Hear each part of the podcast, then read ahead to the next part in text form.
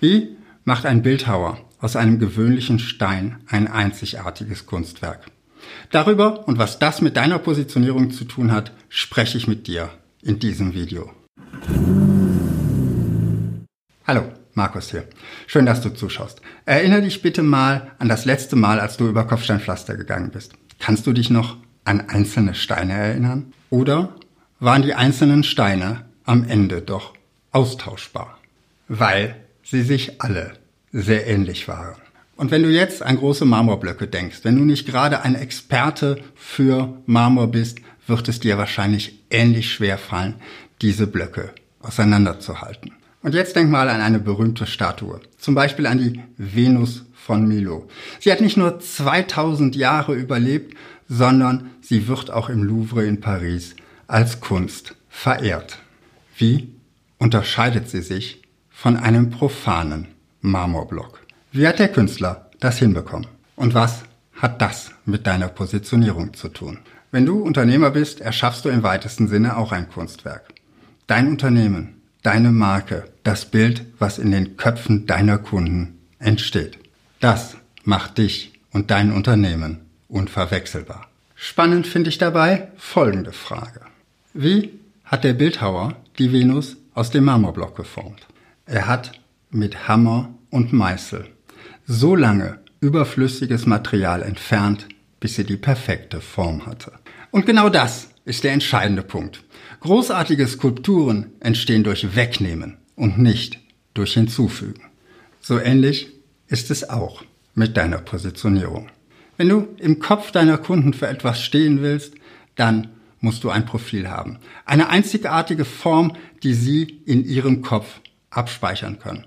Da können auch Ecken und Kanten nützlich sein. Aber wenn dein Unternehmen schon ein bisschen länger am Markt ist, kennst du vielleicht auch folgende Situation. Dein Unternehmen ist mit der Zeit gewachsen. Kunden haben dich gefragt, ob du irgendetwas nicht auch für sie tun kannst. Und wenn du das ganz gut hingekriegt hast, hast du dir überlegt, das bieten wir jetzt auch unseren anderen Kunden an.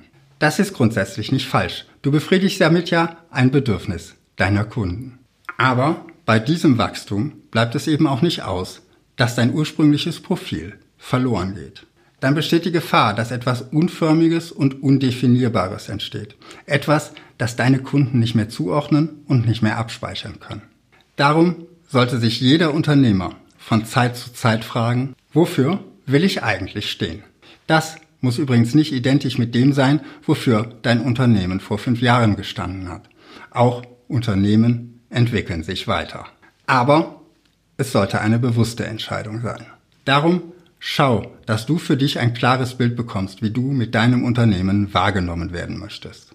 Und dann setze wie ein Bildhauer vorsichtig den Meißel an, um dein Kunstwerk zu erschaffen. Vielleicht fliegen dafür einige nur mittelmäßig erfolgreiche Produkte aus dem Programm. Vielleicht fokussierst du dich mit deinen Werbeaussagen wieder auf einige wenige Bedürfnisse. Vielleicht musst du dafür auch den einen oder anderen unrentablen Kunden ziehen lassen. Und vielleicht wird auch nicht jeder Mitarbeiter diesen Weg mitgehen wollen. Aber mach dir von Zeit zu Zeit immer wieder bewusst. Kunstwerke wie die Venus von Milo sind entstanden, weil der Künstler etwas weggenommen und nicht hinzugefügt hat. Darum forme deine Marke wie ein Bildhauer. Du möchtest regelmäßig solche Impulse von mir? Dann klick jetzt hier auf mein Gesicht vor dem roten Kreis und abonniere Zeldas TV. Und falls du jetzt noch mehr über Positionierung schauen möchtest, klick hier rechts auf meine Playlist zum Thema. Bis dahin wünsche ich dir viel Erfolg in deinem Marketing.